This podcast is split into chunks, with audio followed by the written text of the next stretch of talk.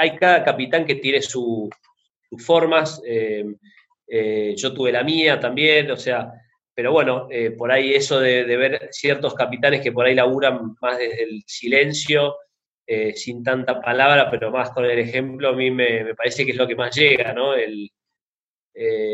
Uno puede decir muchas cosas en un vestuario y, hablar bien, pero si después no estás ahí, no, no, no sé, no, no motivas a los más chicos, no te entrenas, no vas primero, no, no das el ejemplo eh, dándote al máximo o quedándote al tercer tiempo o siendo cordial con el rival.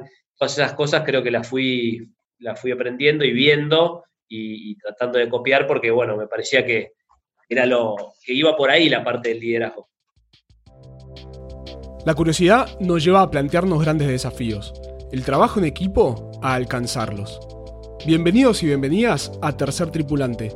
Este podcast y su comunidad es para quienes aspiran a liderar, crecer, crear y ser parte de grandes equipos. En cada episodio conversamos con referentes de distintos ámbitos, desde los deportes a la ciencia, la cultura o los negocios, para aprender de sus experiencias de superación y colaboración. Estos aprendizajes los transformamos en propuestas de liderazgo para que puedas poner en práctica en tu vida y en los equipos de los que eres parte. Yo soy Nacho Puig Moreno. En 2013 cofundé Acámica, la academia tecnológica referente en la región. Esto no lo hice solo. Descubrí así que mi pasión y mi vocación es ayudar a personas a alcanzar sus objetivos. Hoy espero seas vos. A veces buscamos el liderazgo y otras veces nos llega sin realmente quererlo. En este episodio vamos a hablar con un profesional que ha demostrado su pasión por aquello que lo hace feliz más allá del éxito y a quien el liderazgo le llegó sin quererlo. Agustín Gocio, referente del Club Newman, club de rugby amateur de la Argentina. Agustín es un fiel reflejo de miles de personas fanáticas del deporte y lo practican por amor al mismo. En su caso en particular, no solo sigue jugando rugby a sus 37 años, sino que tuvo la oportunidad de ser parte de seleccionados nacionales desde temprana edad como también del seleccionado mayor conocido como los Pumas, con quienes jugó un mundial. Además, jugó profesionalmente en Pampas 15 y en London Scottish de Inglaterra. En paralelo a todo esto, se formó y trabajó como abogado, siendo hoy fundador de su propio estudio. Hablamos de todo con Agustín, de su amor por un club, una camiseta y las amistades que ahí hizo, o por el éxito mismo. De cuando el liderazgo te llega y no que lo buscas y te hacen dar cuenta de ello. Conversamos también de dar el ejemplo para liderar, de respetar los roles y pedir permiso a quienes tienen el rol de capitanear por más que seamos referentes. Por último, de cómo el deporte le ayudó a atravesar momentos difíciles y cómo fue su escuela para aprender todo sobre trabajo en equipo. Veámoslo entonces en detalle en el episodio. ¿Qué hace y qué hizo Agustín Gocio y quién es Agustín Gocio? Bueno, soy Agustín Gocio, eh, tengo 37 años, eh, soy abogado, eh, actualmente tengo mi estudio eh, de abogacía con, dos amigos que fundamos hace cinco años. Bueno, nos dedicamos a lo que es asesoramiento civil y comercial. bueno, tenemos una linda estructura, un lindo, un lindo boliche que le metemos mucho. Estoy casado con María, nos casamos hace cinco años también, así que el 2015 fue un año de, mucha cosa, eh, muy buenos cambios. Tengo, tenemos dos hijos. Eh, como actividades recreativas, bueno, hoy, hoy también sigo jugando al rugby, que lo hago hace ya 19 temporadas en, lo que es plantel superior. Eh, también me gustan mucho otros deportes, como golf, me gusta el pádel, el fútbol, soy hincha de boca. también me gusta la música, cuando puedo en mis tiempos libres tocar la guitarra, cantar. La verdad que es un momento que también en esta cuarentena aproveché para reconectar. Eh, y nada, soy una persona que me gusta mucho pasar tiempo con mis amigos, con mi familia. Eh, y, bueno, tratar de disfrutar la vida. Y, quién soy? Bueno, un poco, eh, a ver, es difícil definirme, pero un poco por ahí recién iba relatando todo lo que hago y bueno, por ahí me puedo decir que soy una persona que trata de, de, disfrutar la vida al máximo, con, creo que soy un afortunado con todas las cosas que, que me, han pasado y que me siguen pasando, eh, junto con las cosas también no tan buenas, como, como vos sabrás, Nacho, pero eh, creo que con todo eso, digo, siento que tengo una vida recontra feliz y recontra plena, y, bueno, trato de, disfrutar al máximo lo, que tengo, ser, de, tener mucha gratitud también, porque creo que eso es importante. y bueno, no sé, me cuesta por ahí definirme más, pero, pero bueno, creo que em, le, doy también, como vos me decías al principio, me parece que las relaciones humanas son algo que me, me, hacen muy bien, como te dije antes, me gusta mucho estar con mis amigos, con mi familia, eh, y creo que con el rugby eso también es lo más importante que puedo destacar de, que me ha dado el rugby, son las relaciones humanas, y bueno, entonces creo que eh, sobre todo en esta cuarentena, también te vas dando cuenta que, necesitamos del otro para vivir. Así que eso es algo que me, considero una persona muy sociable y que las relaciones humanas me hacen bien. Así que eh, espero seguir teniendo cada vez más y, de, más, calidad. Es una pregunta que no es fácil de responder justamente porque estamos muy acostumbrados a definirnos por lo que hacemos, ¿no? Así que por eso me gusta me gusta hacerla. Em, ahora, vos seguís jugando rugby, dijiste 19 temporadas. ¿Qué, es lo que te animó todos estos años, este, sobre todo donde es un club que por lo general la gente a cierta edad deja, eh, y el deporte también es, es, un deporte que los suele dejarlo la gente. ¿Qué, qué te llevó a, querer seguir jugando? Mira, es raro, yo siempre hablo con, con, más, con, mis más amigos, que por ahí incluso tengo algunos que eran mucho más fanáticos que yo de chicos del rugby.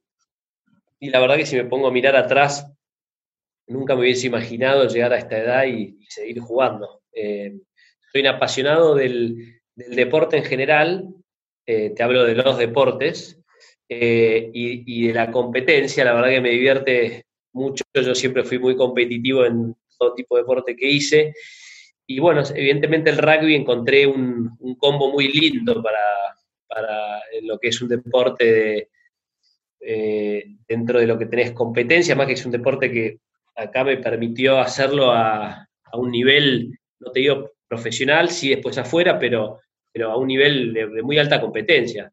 Eh, y, bueno, eso me, siempre me, gustó, y después, bueno, obviamente todo lo que trae el rugby, desde la amistad, desde de los vínculos, este, que es obviamente que, me encantó. Pero, pero bueno, era inimaginable y hoy eh, también un poco me gustan los desafíos de, poder eh, seguir haciéndolo a, una edad y por ahí con, condiciones más, más adversas que con, por ahí contra chicos y es, estoy un poco en eso, me, me, me divierten los desafíos de poder seguir haciéndolo y, y también, bueno, evidente que hay un amor grande hacia el club, eh, que eso me, tira mucho. Y, bueno, viste, van pasando los años, yo digo que, voy renovando contratos anuales. Eh, y, bueno, eh, este año tocó algo raro por esto de la pandemia, pero bueno, por ahora sigo siendo jugador activo, así que veremos qué es lo que pasa. Y, o sea, con todos estos años en el, en el club fuiste transicionando de roles, ¿no? O sea, imaginando tu primer temporada en el plantel y hoy que te convertiste en un referente. ¿Cómo, cómo fue esa transición, ¿no? Si te acordás de todos estos años y cómo se construye ese, ese, ese liderazgo que te transforma en un referente. Fue gradual, creo que hay gente que por ahí, eh, viste, nace... Eh, eh, ya con, esa capacidad de liderar, con ese liderazgo, eh, que, por ahí yo no lo tenía tanto, ¿viste? Este, inicialmente, porque por ahí soy un poco más disperso, me gusta estar en la mía, por ahí no requiere una concentración como, no sé, te hablo de, no sé, Alfred Cordone o Marce Torres, que eran de, mi camada, y yo además jugando de win era como podía estar más en la mía, no necesitaba eh, pero bueno, creo que obviamente que los primeros años, al tomar un rol importante dentro del equipo como jugador, eh, me acuerdo una vez en una gira en el año 2005, era mi tercer año en el plantel, el 2004 habíamos tenido un muy buen año, habíamos llegado a semifinales por primera vez, y después de ese año hay como 6, 7 jugadores que largan del pack, ¿viste? El pack de Force además. Eh, con lo cual nos quedamos con un equipo muy joven. Y, me acuerdo que en una gira, yo tenía 21 años. Y el entrenador que era Ramiro Varela me dice, eh, Canario, mirá que vos ya sos un referente, tenés que eh, dar el ejemplo, tenés que llevar a los más chicos. Y yo, ahí es como que dije, ah, mirá, yo, yo todavía pensé, viste, 22 años, viste, como que pero bueno, me lo dijo el head coach Ramiro en ese momento y, tomé un poco de conciencia eh, de, que, bueno, lo importante que era dar un ejemplo, la mirada de los otros. Y, por ahí, como te decía, yo siempre venía, siempre fui por ahí bastante colgado. Entrenamiento me, me, sí, me, gustaba la parte de correr, pero la parte de gimnasio hasta ahí. Entonces empecé a darme cuenta que, que por ahí tenía que empezar a tener ese rol, que, los otros te iban a mirar y que de acuerdo a lo que vos hicieras, tampoco podrías exigirle a los que venían abajo eh, algo distinto si vos, no, vos no dabas el ejemplo, con lo cual fue un poco a, raíz de alguien que me lo hizo ver desde afuera y, bueno, obviamente cuando fui creciendo en... Eh, primero por ahí eso de, destacarme como jugador, me hizo tener que, darme cuenta también de que, bueno, eh, por, esto tengo que, evidentemente soy importante para el equipo y tengo que asumir un rol. Después con el tiempo lo fui como naturalizando y, fue algo que se, dio natural y me gustó tener que asumir ese rol. Me hizo tener que cambiar algunas cosas, porque yo era bastante jodón, sigo siendo un poco, pero digamos, tenés que cambiar, no puedes ya seguir charlando en entrenamiento o seguir molestando, sino que tenés que tener un poco más de, equilibrio en eso, eh, con lo cual después fue dándose naturalmente. Pero bueno, sí, no fue algo que, que por ahí eh, eh, lo tenía yo, por ahí ese rol de liderazgo, sobre todo en rugby, pero por ahí en otros deportes sí, me siento que me gusta empujar y, por ahí me, siento cómodo en ese rol de llevarlo al otro y, y potenciarlo. Así que bueno, hoy me encanta el rol ese y lo disfruto. Este mm, liderazgo con el ejemplo, ¿Es una cualidad que te pasó ese entrenador en particular? ¿Es una cualidad eh, quizás que, es como lo que promulga el club o, el rugby o era algo tuyo? No, siento que es algo muy del rugby en general, como que se habla de predicar con el ejemplo, pero también lo he vivido que capitanes míos, eh, entrenadores, referentes de, mi club que eh, por ahí desde el silencio, ¿viste? Bueno, creo que hay cada capitán que tiene sus formas, eh, yo tuve la mía también, o sea, pero bueno, por ahí eso de, ver ciertos capitanes que por ahí laburan más desde el silencio, sin tanta palabra, pero más con el ejemplo, a mí me, parece que es lo que más llega, ¿no? uno puede decir muchas cosas en un vestuario y hablar bien, pero si después no estás ahí, no, no, no sé, no, no motivas a los más chicos, no te entrenas, no vas primero, no, no das el ejemplo eh, dándote al máximo o quedándote al tercer tiempo o siendo cordial con el rival. Todas esas cosas creo que las fui, las fui aprendiendo y viendo y, tratando de copiar porque, bueno, me parecía que era lo que iba por ahí la parte del liderazgo. Y cuando de repente te toca a alguien que quizás no le llega el mensaje, eh, ¿qué tipo de herramientas tenés o qué estrategias usás para tratar de, que esa persona se, acople? Eh, bueno, a veces sí, eh, a veces es más difícil y, por ahí hay, gente que por ahí necesita por ahí tener una charla eh, y entrarle por, otro lado. Este, por ahí hay gente que, lo, que ya piensa igual y, y por ahí es más fácil y, viendo trata de, copiar. Pero bueno, me, ha tocado también en algunos casos tener que hablar. Por ahí a mí me cuesta marcar límites y ser por ahí más, eh, más vieja escuela de, ¿viste? de putear y cuando, no sé, esa parte por ahí siempre me costó. Eh, por ahí me hubiese gustado tenerla más para imponer un poco más de autoridad.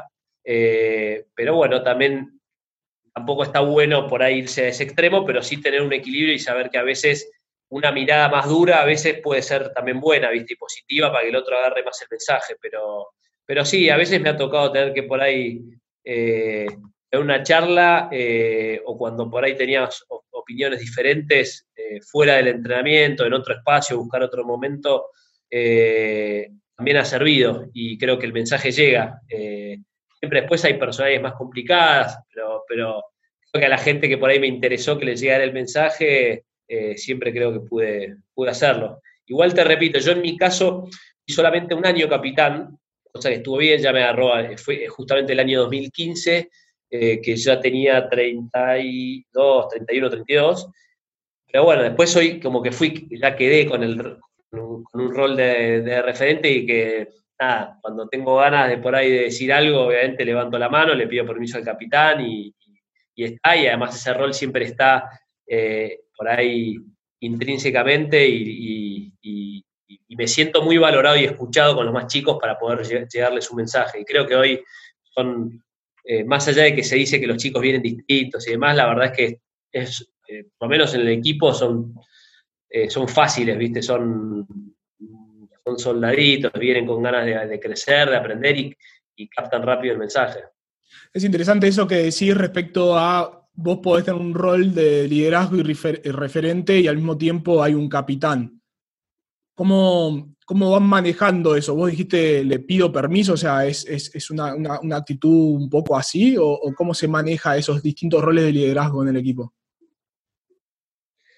Sí, a mí me gusta por, por ahí por personalidad mía que eh, respetar, por más que por ahí le puedo llevar ocho años al capitán, eh, por decirte, pero puede decir que sí, porque creo que hoy el capitán es Miguel Urtubey y juega con mi hermano Silvestre, o sea que le llevo ocho años.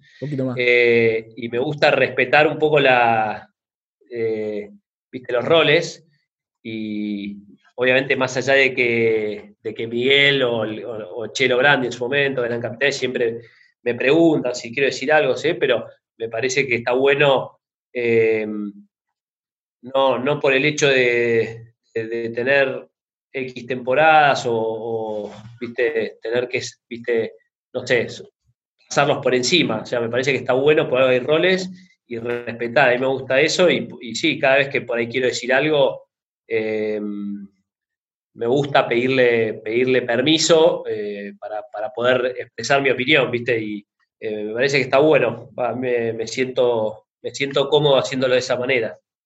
Está bien, es respetar el rol atribuido de forma formal, eh, más allá de que hayan liderazgos informales por historia, trayectoria, lo que fuere. Ahora, mencionaste en un momento em, al entrenador que te hizo dar cuenta de, de, tu nuevo rol.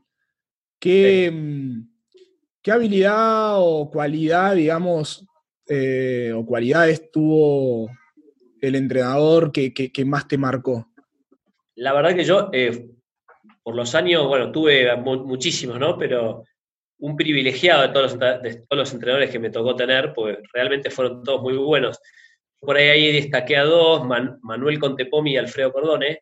Eh, Ramiro Valera, tremendo entrenador también, Gastón Garat, eh, bueno, antes estuvo Negro Torres, estuvimos a Meter Picalú, allí, un montón de entrenadores por ahí, eh, eh, puedo destacar cosas muy buenas de todos.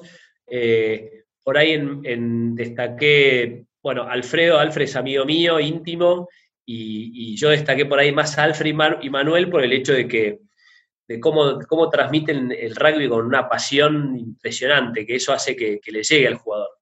creo que todos a su manera también, porque todos los entrenadores antes que te nombré también, pero bueno, por ahí no es fácil, y viste, no cualquiera puede, tiene ese don de transmitir, de transmitir con tanta pasión y creo que ellos dos eh, son realmente muy apasionados y lo, pueden mostrar, lo pueden llevar al, otro. Eh, y después creo que son distintos, cada uno tiene sus maneras y sus formas. Eh, me ha gustado cosas de unos, de otros, pero los dos creo que manejan muy bien el grupo.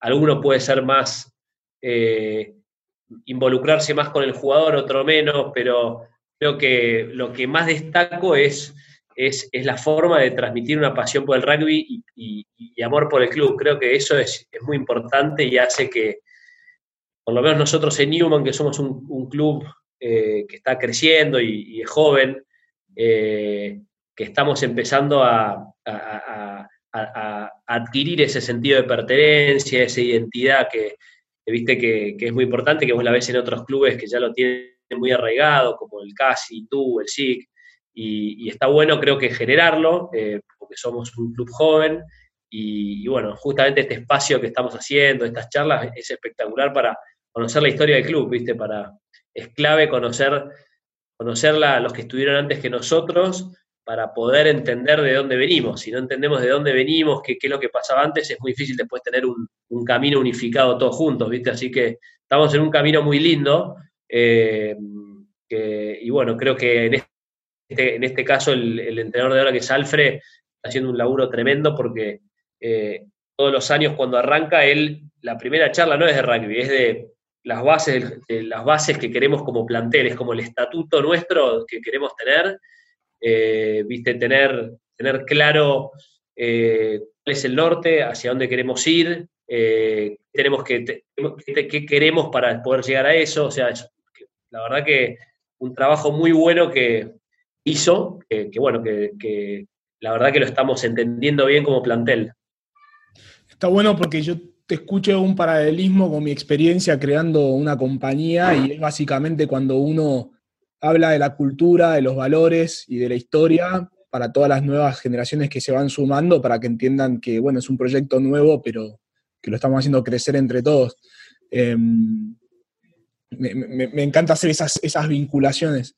Ahora, decías que eh, transmiten la pasión. ¿Es una pasión como emocional o, de, esa, de esa gente que, que sentís esa pasión o es como una pasión, no sé, quizás más táctica porque te hacen la lectura del juego, o es una pasión más racional porque te hacen una conversación que te llega?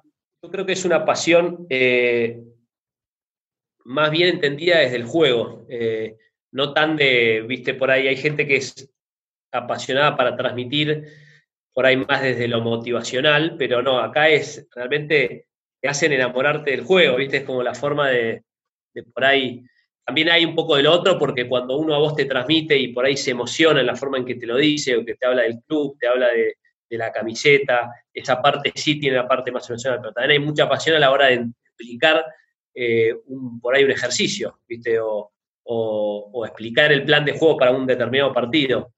Eh, creo que eh, en eso, eso le llega a, a, mí como yo, además, bueno, no por ser amigo de ellos, justo te nombré estos dos, pero, pero creo que al jugador eso le llega mucho, ¿viste? También cuando a vos te explican eh, ya desde lo táctico con pasión, porque realmente son dos enamorados del juego, y, hace que a mí, para mí está bueno, es parte de que aunque a uno les puede ser más fanáticos o menos, pero hay que tener eso, hay que pasión por, pasión por el juego y obviamente creo que también muy, importante por sobre todo pasión por, por, la camiseta que nos toca representar, ¿no? Me parece que eso también hace que por ahí el que no tenga tanta pasión en sí por el juego, bueno, lo va a suplir teniendo una pasión y un amor y una entrega por, la camiseta que representa.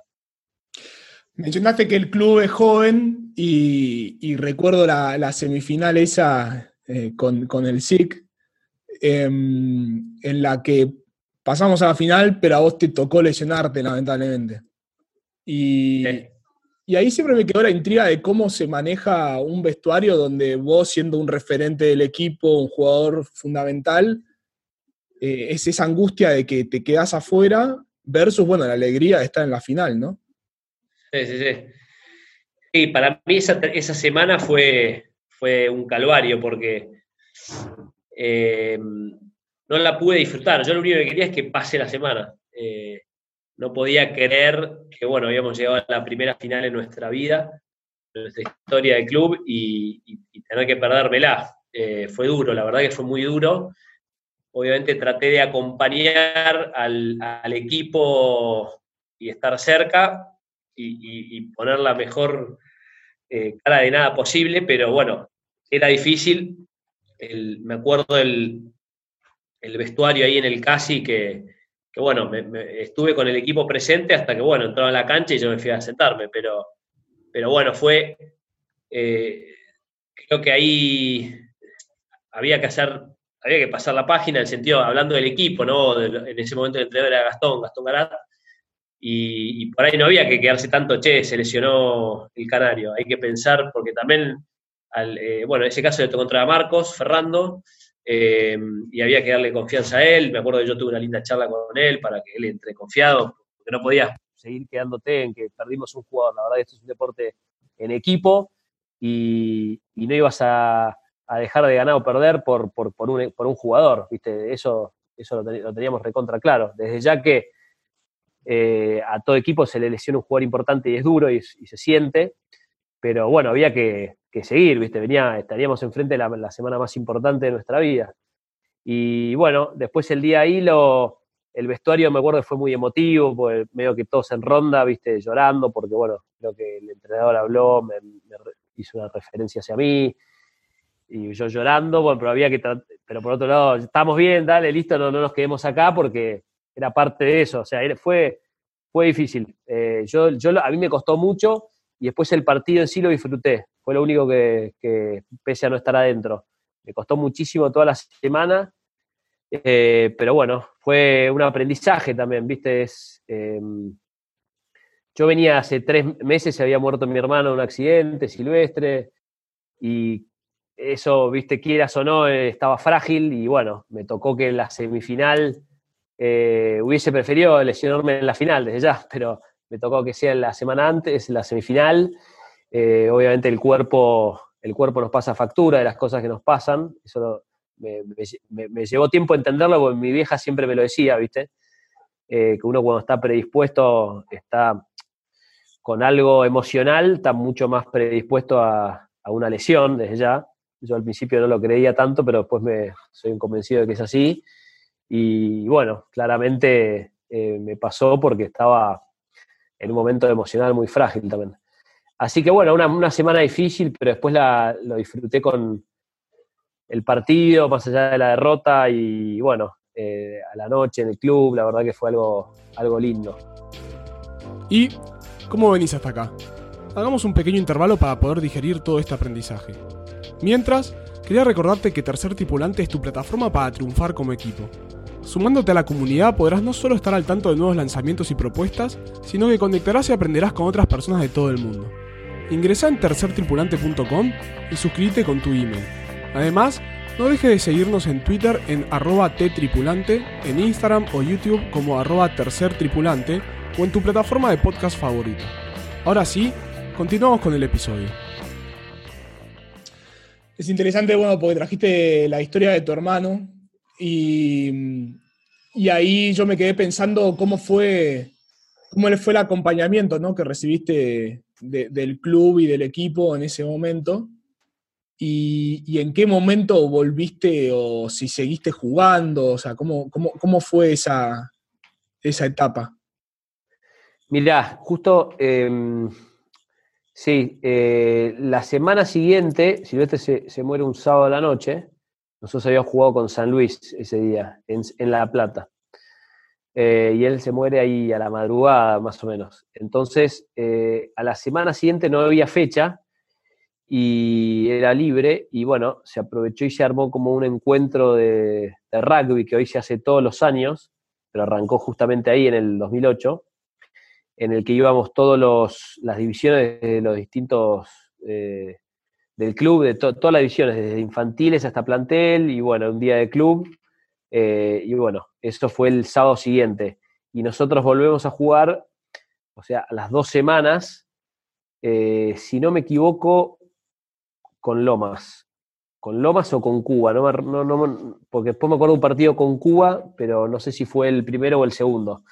Pero el equipo, a ver, eh, a mí me, una, obviamente una contención tremenda de todo, eh, no solo del equipo, ¿no? sino del club, del colegio, de toda la comunidad. Eh, impresionante todo lo que, lo que nos acompañaron, lo que nos contuvieron. Y estas son cosas que también unen, ¿viste? Como, eh, digamos, un momento doloroso eh, hace que, también la, gente se, se una y, el equipo se unió un montón, ¿viste? A mí me, yo sentí muy, lo sentí muy cercano y en, todo este proceso y, bueno, te decía, de hecho, ah, no, ahí todavía no, pero después, después jugué con muchos amigos de Silvestre, pero todavía eh, en ese año no, pero... Em, así que eh, fue un momento muy, obviamente, muy difícil, y, pero también quería, viste, tenía ganas de, jugar, no es que, viste, era como que algo que me... A mí siempre me conectó mucho con Silvestre el rugby, y yo eh, él era como que era un gran seguidor y me exigía, me acuerdo que me, me, pedía todo el tiempo que me entrene más, que me ponga más grandote, me decía, miralo a, a Agulla, mirá cómo está, vos sos una larva, tenés que entrenarte más, ¿viste? Él pensaba siempre y, estaba, le importaba mucho la tabla de tries, eh, entonces siempre estaba muy ahí pendiente, entonces eh, lo tuve muy presente después, durante, después de la, del accidente, siempre muy presente en cada partido importante, como que muy, muy presente a él. Tu forma es seguir haciendo, o sea, ante esa adversidad, obviamente eh, atravesaste el dolor de tu manera, pero no, te quedaste, digamos, sin entrenar, sin seguir jugando. No, no, no, era lo que me, de alguna manera me, me daba vida, ¿viste? Me daba en un momento así. Yo con, sí, la parte, a mí, a mí por ahí me, eh, la parte del deporte y la música es algo que es como que me, hacen bien, ¿viste? Cuando, no sé, ahora también en, esta cuarentena que estás, ¿viste? Metido, bueno, sigo tratando de entrenar, acá en los viejos hay cancha de pádel, así que con mi hermano jugamos muchísimo, como que la actividad es como que el cuerpo me pide, y también cada tanto me pide, también la música me baja, es como mi manera de, conectar y de, y tener un momento en paz, ¿viste? Así que por ese lado a mí me, también con la música me, me, eh, ayudó a llevar el duelo, digamos, del deporte y te diría que la música fue muy importante para mí eso. Tuviste un momento estelar con la música en el Mundial, que, tuviste la suerte de ir, em, que lo estaba viendo el otro día. En ese equipo no, no, eras el referente, digamos, que, que, lo sos en el Newman. Digamos, eras una pieza, tuviste la posibilidad de ir, pero no eras un referente ahí. ¿Cómo, ¿Cómo, es pasar de un equipo donde sos un referente a un equipo donde sos un miembro más del equipo? Bueno, nosotros veníamos, antes de lo que fue el Mundial, veníamos de jugar con, con los Pampas, veníamos de ser campeones en Sudáfrica, y ahí era un equipo, yo ya tenía 27, 28, así que te diría que eh, no era ni, lejos de ser capitán, subcapitán, pero, pero sí era por ahí de los más de, mitad para arriba de grandes y había arrancado con el proceso de todo el pladar del 2009, que fue cuando arrancó, o sea, había estado al principio. Entonces tenía un rol ahí, eh, te diría que eh, como referente en ese equipo. Eh, viste, habían varios, no sé, pero Agustín Crevi, el Flaco Farías, Leo Senatore, este, eh, bueno, algunos más, ¿no? Flaco Galarza. Y después una camada muy joven, porque si que hoy están todos ahí en los Pumas, te estaba eh, Marta Landajo, Tommy Cubeli, estaba Nico Sánchez, eh, Juan Imov, pero todos eras, eso yo les llevo seis años, ¿viste? Cinco años, no sé. Entonces como que sí, tenían... Y después, bueno, cuando me toca entrar a, a los Pumas, obviamente que un, un equipo que con unas figuras impresionantes como, y con una experiencia como Felipe Ledesma, Roncero, Albacete, Fernández Lobe, impresionante, viste, todos tipos que por ahí yo conocía, porque a, Felipe lo conozco del club, eh, después con Corcho Lobe había jugado Seven, con Legui fuimos camada, habíamos, eh, con Legui el toro, bueno, toro de mi camada, ¿no? Pero habíamos ido al Mundial al 21, eh, por ahí me faltaba, si querés, Celso, Roncero, Ledesma, que eran de los más grandes. Pato Albacete tampoco lo conocía, pero entonces como que ya no, no, era, no era un pendejo de 21, tenía 28, pero no, tampoco había estado, había sido parte. Eh, no me costó para nada la integración, sí obviamente que eh, vas con otro rol de decir, estoy entrando medio por la ventana, eh, con menos, si querés, confianza pero no desde el lado de la parte humana, en, ese, en, ese, en esa parte yo por ahí me, no sé, me, adapté muy rápido, también tenía muchos, pensá que del equipo de los Pampas fuimos como ocho, eh, fuimos varios, entonces, y, un montón ya conocía, entonces no me costó para nada la integración humana, eh, la parte rugbyística era más difícil porque, y sí, ya te diría que ahí era sentir que por ahí estaba con lo justo, ¿viste? Como decís, che, eh, para, o sea, sentías que estaban los, titulares, los suplentes y después había un grupo más que estaba para acompañar, que sabías que me, iba a tocar una posibilidad era no jugar nada, porque en el mundial anterior a Fede Serra le había pasado, que fue el jugador, viste, que el niño no, entró. Yo iba con esa también sabiendo que era una posibilidad, pero bueno, vas con otro rol viste, un rol de tener que, acompañar y, ponerle la mejor onda desde el, lugar que te toca, porque era eh, ir a la tribuna todos los partidos, viste, tener que, eh, estar muy al servicio del equipo. Eh, y obviamente yo era un agradecido porque no, me, no me lo esperaba a, llegar al Mundial, porque no venía jugando yo en los Pumas anteriormente, me, me tocó y tuve la suerte de estar en el equipo este de los Pampas, que Finan le dio mucha cabida a este equipo que entrenaba Urcadia de los Pampas, y haber jugado bien, y eso me dio la oportunidad, así que creo que en ese sentido la aproveché. Pero bueno, viste, no venía, no venía con rodaje los Pumas, entonces eh, ya era todo gratis para mí, era, era como un... Y allá lo, lo, disfruté mucho, pero después llegó un momento que sí, es verdad que en algún momento a todos quieren, todos quieren ponerse los botines y entrar a la cancha, ¿viste? Entonces, por ahí el primer partido de Inglaterra ya sabías que no ibas a jugar, el partido más chivo de la zona. Después venía Rumania, que los papeles eran más accesible, pero por otro lado habías perdido con Inglaterra 13-9 y tenías que ganar si o sí, entonces pusieron el mismo equipo, o con mínimos cambios. El partido de la zona era Escocia, ahí era con, era con todo, sin tampoco muy poquitos cambios, o sea que tampoco, y quedaba Georgia. Y Georgia eh, era más duro que Rumania, era accesible, pero había que ganar para clasificar, porque si perdías Escocia ganando, clasificaba a Escocia. Entonces, yo hasta también tenía mis dudas si, si, iba a tener mi, oportunidad. Y bueno, por suerte ahí, eh, si no me equivoco, hubo unos, un solo, eh, ahí fuimos todos. Eh, creo que el único que no le tocó jugar, no sé si fue Chinchu Bustos, un pilar, y Lucas Borges, que Lucas Borges viaja después por la lesión de, de Gonzatiesi. Pero, pero bueno, todos pudimos jugar algo. Así que, nada, sí, obviamente muy contento con después de haber podido tener unos minutos en cancha. ¿Y qué aprendiste de esa experiencia con un seleccionado nacional en términos de lo que es equipo?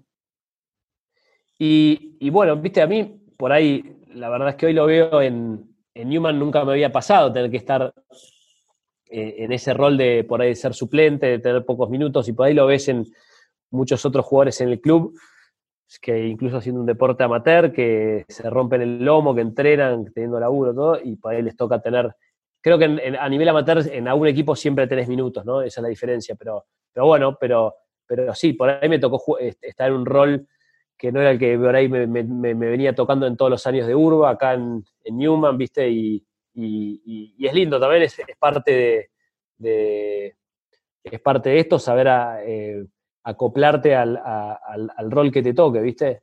Y, una experiencia tremenda, eh, obviamente, vestirla, representar a tu, a tu país, ¿no? En un, mundial, creo que es lo máximo que, que puedes aspirar en, un deporte, ¿no? Poder representarlo en un mundial y, bueno, la experiencia increíble, tuve la suerte de que, de que estén allá mi, mi viejo y mi hermano, eh, así que bueno, fue un, puro disfrute y fue cortito mi, después mi paso por los Pumas, después tuve unos partidos más acá, pero después ya, después me fui a jugar afuera a un equipo en Inglaterra y después ya sentía que ya tenía que, no sé si era el deber ser que me, lo pedía o, qué, pero yo sentía que ya estaba bien mi, mi paso por, la, por el rugby profesional.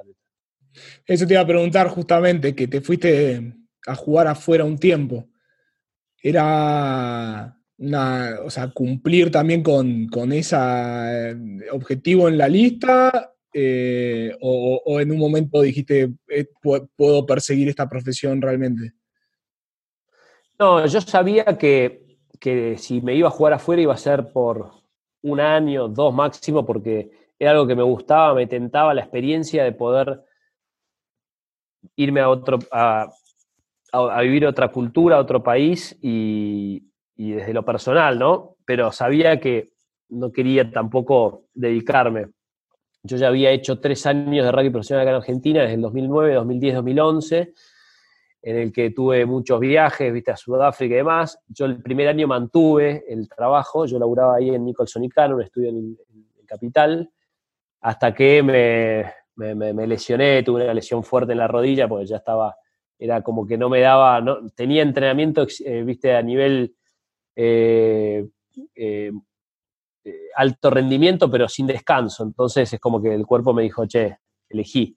Bueno, ahí, ahí tuve que elegir, me dediqué y después sentía que después del Mundial eh, tenía ganas de darle una oportunidad al, rugby profesional. Y bueno, me pareció una oportunidad, no conocía el club, pero me dijeron que quedaba en Londres, dije, vamos a ver qué, pasa acá.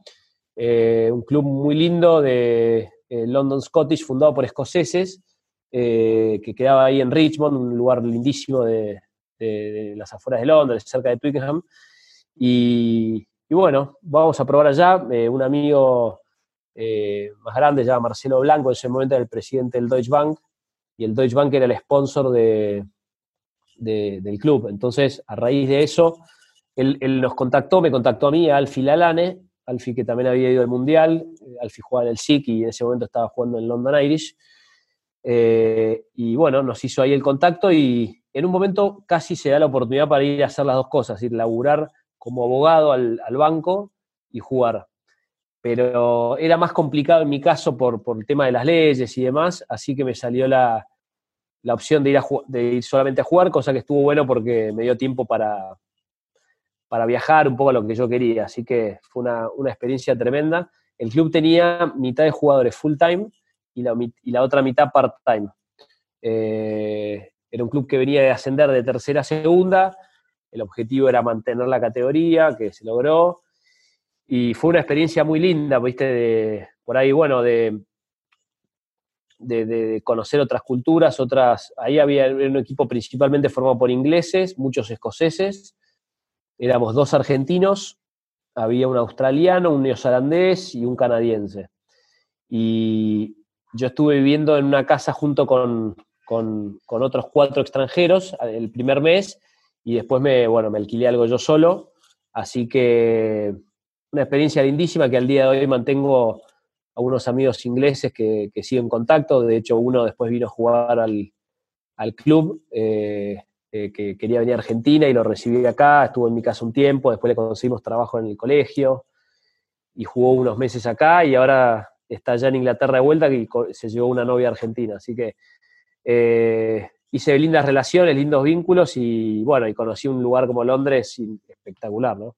¿Qué onda ahí es este, pasar de jugar por el amor a la camiseta, porque Newman es tu camiseta, los Pampas seguía siendo Argentina, los Pumas lo mismo, y de repente pasas a jugar por el sueldo, ¿no? O sea, ¿cómo, cómo, cómo cambia el, relacionamiento con, con, el deporte en ese contexto?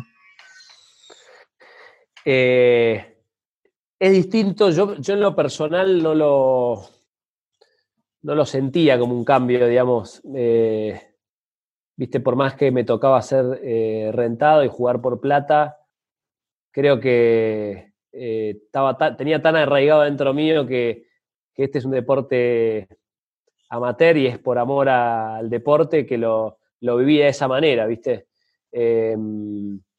Así que te diría, después sí, obviamente por ahí eh, ves ciertos, ciertos jugadores, ciertas actitudes que por ahí eh, pueden no ser tan normal en un club, viste, en un club como acá en Argentina, que eh, no, no me sale algún ejemplo puntualmente, pero, pero bueno, en el fondo ves que tenés que, se, hacían trabajos para poder hacer lo que le dicen ahí team building, viste, para generar mucho grupo humano pero no es lo mismo en el sentido de que el tercer tipo era cortito, hubo, algunas noches así que, que, se hacían más extendido, pero es, algo más cortito, ¿viste? No es tan como, como se hace acá en la Argentina, que es algo, algo que se comparte más con el rival. Eh, por ahí ahí no, no, no, existe tanto ese concepto. Es algo más cortito y bueno, pero no tan compartido, ¿viste?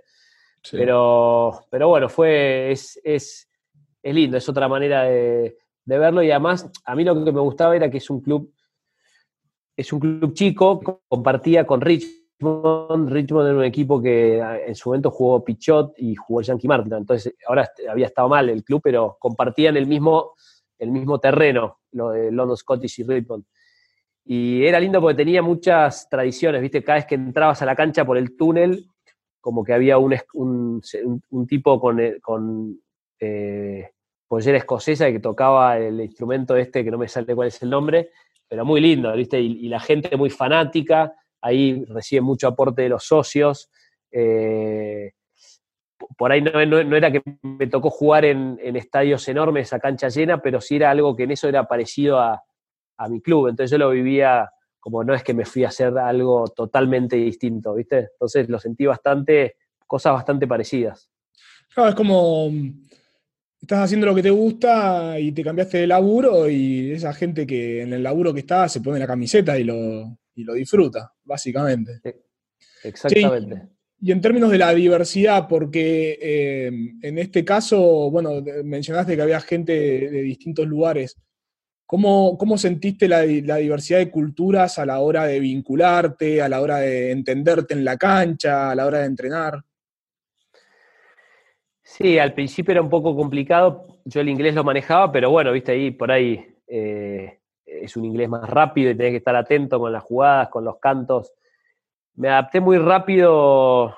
Eh, como te dije, no, nunca no me costó a mí, no me cuesta y la parte social la, me, hice amigos rápido y, la verdad es que, en ese sentido pude adaptarme y, estar, sentirme bien adentro del grupo.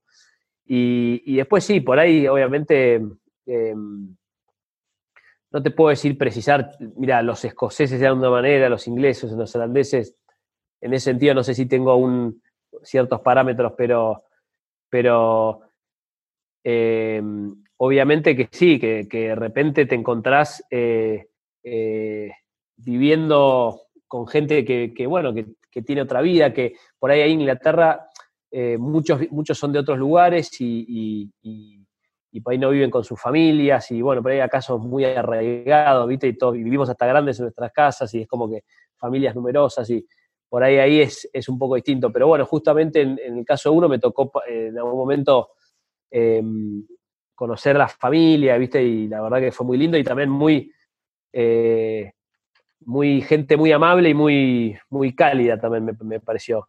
Eh, así como algunos, podés, algunos pueden ser un poco más fríos y demás, a mí me tocó la verdad que conocer buenísimas personas, este, me hice lindo, muy lindos vínculos y, y eso me parece que fue parte importante de la experiencia.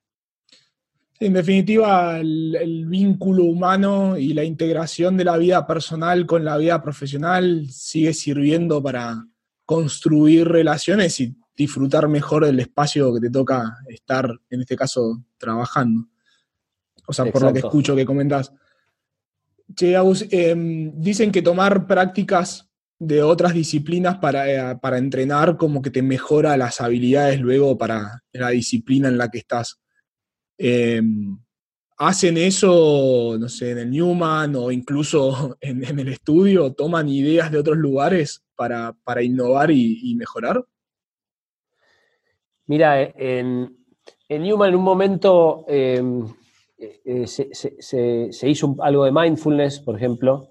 Eh, Scooby, Gonzalo Gutiérrez en, su momento estudió mucho eso y es un apasionado y, por ahí él lo llevó y, después, bueno, por ahí es difícil y no todos tienen la, capacidad de, por ahí de, concentrarse o de, meterse o de meditar de una manera como para, poder hacerlo útil.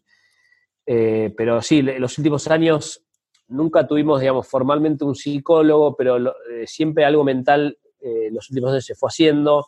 Ahora tenemos un, el entrenador de, Scrum, que también él, es especialista en biodecodificación. Eh, y, él, bueno, siempre, a principio de año siempre da una charla, eh, y bueno, él, nos ayuda a trabajar bastante la parte mental, cómo reaccionar ante una situación de estrés, este, cómo prepararnos para eso, y poder identificarlos o por ahí una situación en la que el equipo se siente que está eh, atravesando un momento de estrés o, viene de error en error, tener alguna palabra clave para poder eh, resetear y poder ¿viste? arrancar de nuevo. O sea, ciertos mecanismos que, utilizamos para poder llevarlos a la cancha y, tener mejores rendimientos. en el estudio por ahí no tanto, estamos intentando, eh, intentando ver nuevas cosas. Eh, nosotros por ahí eh, ahora tenemos ganas de hacer, viste, siempre venimos con una gana, ahora cumplimos cinco años, pero hacer como un retiro de socios y poder por ahí ver cómo venimos, hacia dónde queremos ir, si tenemos los mismos objetivos o si no, por ahí eso, eso es algo que tenemos, que lo vamos a hacer ahora en cuanto podamos, por ahora no podemos, pero es la idea y estamos abiertos. En, un momento nosotros acá, por ahí estamos metidos en una especie de, en, un networking de abogados que, por ahí es una red que nuclea muchos abogados de distintas áreas, ya sea estudios, empresas, y te, hace estar conectado y estar actualizado con, las cosas nuevas y la dinámica que va teniendo el, mundo del derecho, que es, bastante dinámico. Eh, pero también estamos abiertos a por ahí eh, también a entender un poco eh, por ahí cómo funciona una empresa, ¿viste? Cómo, cómo es la dinámica, cómo organizarnos mejor. Sabemos que esa parte también es importante y por ahí en el, día a día es difícil frenar y por ahí darle, darle bola a eso, pero sabemos que es importante para, en la medida en que vayamos creciendo, viste, ser lo más eh, organizados posibles. Y así que bueno, somos jóvenes, somos como te dije, tenemos cinco años de experiencia eh, como estudio y queremos, viste, venimos con ganas de, seguir creciendo mucho y también sabiendo que tenemos que, aprender y conocer eh, y adquirir de, otros de otros mundos como que nos ayuden a nosotros a, manejar mejor nuestra propia empresa. Total, y aprovechar la experiencia eh, trabajando en equipo que ya tienen los tres que, que los conozco. ¿Hay algún equipo que admires? Y si es así, ¿por qué? Em, bueno, a ver, a nivel, por ahí si, veo a nivel eh, rugby, que es el deporte que más, que más practico, te diría que, bueno, no hay que ser eh, muy estudioso para, para, por ahí ver lo que hace Hindú y lo que ha hecho en estos últimos años, ¿no?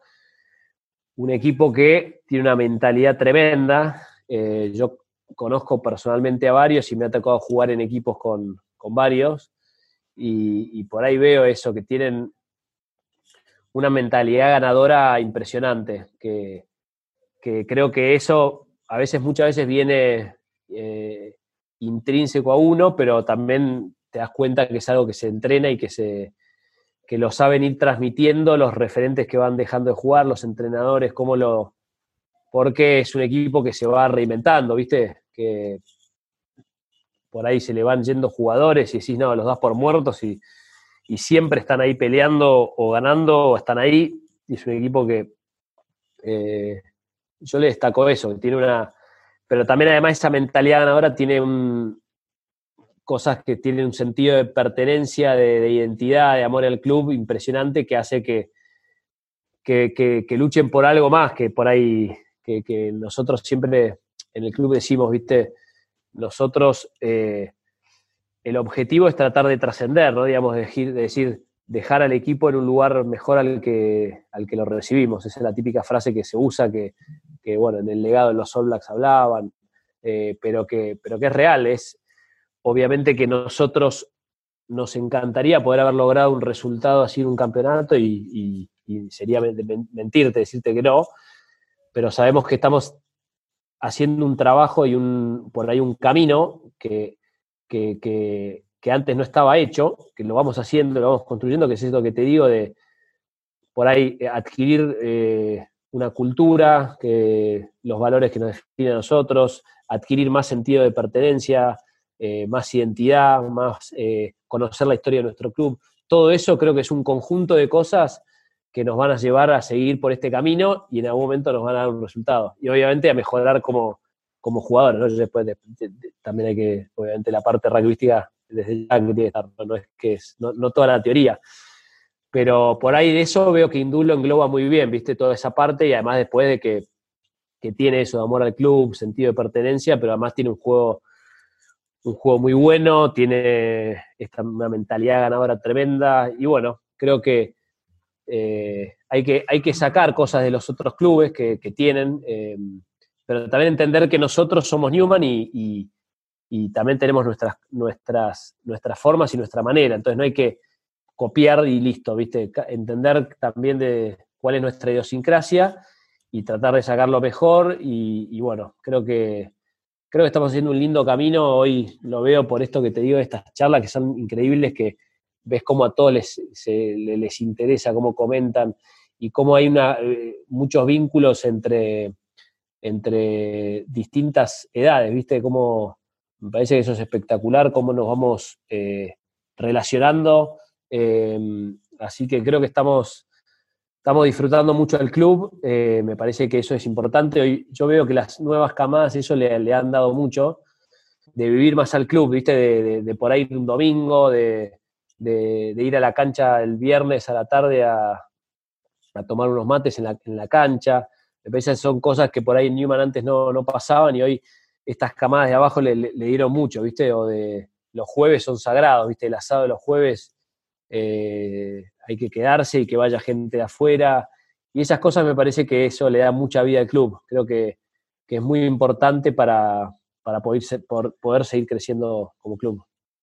Totalmente. Yo justo antes de hablar con vos estaba hablando con un amigo que, se sumó a, mi empresa y le decía, mi objetivo con, con, lo que estamos creando es que se transforme en un club en el concepto de que la gente realmente sienta un sentido de pertenencia y se sienta bien, se sienta como en su casa, ya amigos, y que después, bueno, que cumpla el objetivo que quieran cumplir, pero como que, sientan como ese lugar de, estar bien. Si tuvieses que hacerles una recomendación a, Juana e Hilario, se llaman tus hijos, ¿no?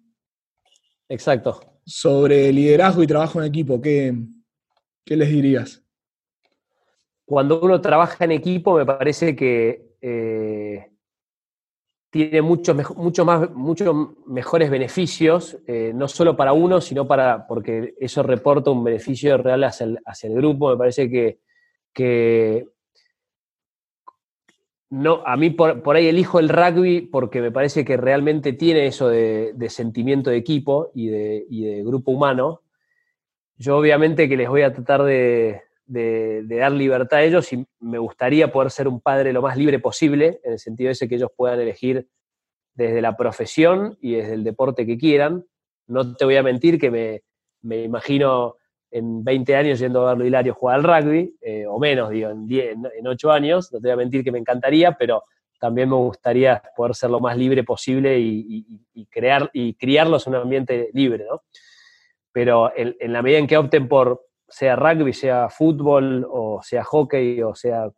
Lo que sí me gustaría es que, bueno, si, el deporte que elijan sea, tenga la mayor eh, posibilidad de, trabajar en equipo posible, ¿no? Y en cuanto al liderazgo, eh, por ahí es se los daría más, más para grande, por ahí para muy chicos, no sé si sería un consejo que les hablaría ahora de, eso. Eh, sí, tratar de que lo vayan viendo, obviamente, como te decía, por ahí uno lo puede tener, pero sí de grandes me gusta, viste, sería algo, algo lindo. Creo que un buen líder es el que saca lo mejor del otro, viste. Em, algunos tienen sus, formas, viste, no sé si ahora está, está esta, esta, serie de Michael Jordan que parece que lo, te exigía al máximo, pero tenía sus formas bastante brutas y bruscas. Eh, por ahí ese no es tanto mi estilo, pero bueno, reconozco la, efectividad que tuvo. Eh, pero sí me gustaría que, que en ese sentido puedan ser líderes muy positivos y que realmente saquen, saquen lo mejor del otro y, lo hagan mejorarse. A mí eso siempre me destacaba un amigo mío, por ejemplo, nos poníamos a... Por ahí yo te decía que por ahí esa, parte de líder o, por ahí el rol de capitán en sí no la tenía tan, tan adentro, sí la fui adquiriendo con el tiempo, pero, pero por ahí ese liderazgo desde el lado de la competencia es algo que sí siempre tuve y por ahí me, contaba que por ahí nos poníamos a jugar un, un volei playero 2-2 y por ahí él era normal y que me decía, vos, vos me potenciás, me haces jugar mejor. Y bueno, se ve que es algo que, me lo decía, que me parece que es lindo porque lo, de alguna manera lo, no sé qué hacía, ¿eh? pero lo hacía jugar mejor, me decía. Así que bueno, me gustaría que, sí, que, en ese sentido puedan, puedan hacerlo mejor al otro, ¿no? Eh, o sea, hablando en el deporte, de, bueno, de la parte por ahí deportiva, pero, pero también si tiene que ser eso llevar a un equipo, a un equipo de trabajo, a una profesión, lo que sea, que los hagan mejor eh, también profesionalmente, pero también mejores personas desde ya. Excelente, yo creo que los podés poner a prueba y se los podés decir. Este, yo con mi hija, con Elo, eh, le, hablo muchas veces como si estuviese hablando con vos y, te juro que me sorprende las devoluciones que me hace, eh, o sea, y, en algún lugar de la cabeza después le queda. Pero bueno. Nacho, bueno, gracias y... Fuerte abrazo, un abrazo a tu hijo también. Espero que hayan salido cosas buenas. Dale, les mando. Dale, nos vemos. Les mando un abrazo. Chao, Nacho. La historia de Agustín y cómo fue desarrollando su liderazgo por medio del deporte seguro resuene con muchos de ustedes. No todo el mundo quiere o necesita un rol de mando. Más aún, no se necesita este rol para ser líder. Qué importante es poder darnos cuenta cuando nos llega ese momento, a veces por nuestra cuenta o por medio de alguien que observa y nos guía. Y cuando nos llega, saber que seremos observados y es una responsabilidad dar el ejemplo. Ojo, sin miedo a que nos equivoquemos o fallemos. En definitiva, somos humanos y no podemos pretender ni que pretendan nuestra perfección. La charla me hizo ponerme a pensar qué es aquello que me apasiona hacer sin que sea algo vinculado al trabajo o un retorno económico. Y además, ¿qué me apasiona y qué me ha enseñado sobre trabajo en equipo y liderazgo? ¿Te lo preguntaste? Más aún, ¿te preguntaste dónde aprendiste lo que sabes de equipos y liderazgo? Como Agustín, creo que los espacios donde encontramos vínculos con otras personas que nos hacen sentir bien y crecer es donde podemos desarrollar nuestra pasión y bienestar. Te propongo hagas el ejercicio de reflexionar esto y si te animás, lo compartas con tu equipo y en los distintos espacios de la comunidad de Tercer Tripulante. No dejes de seguir a Agustín en las redes donde lo encontrás como arroba Agustín o en LinkedIn por su nombre y a su estudio de abogados como BGT Abogados.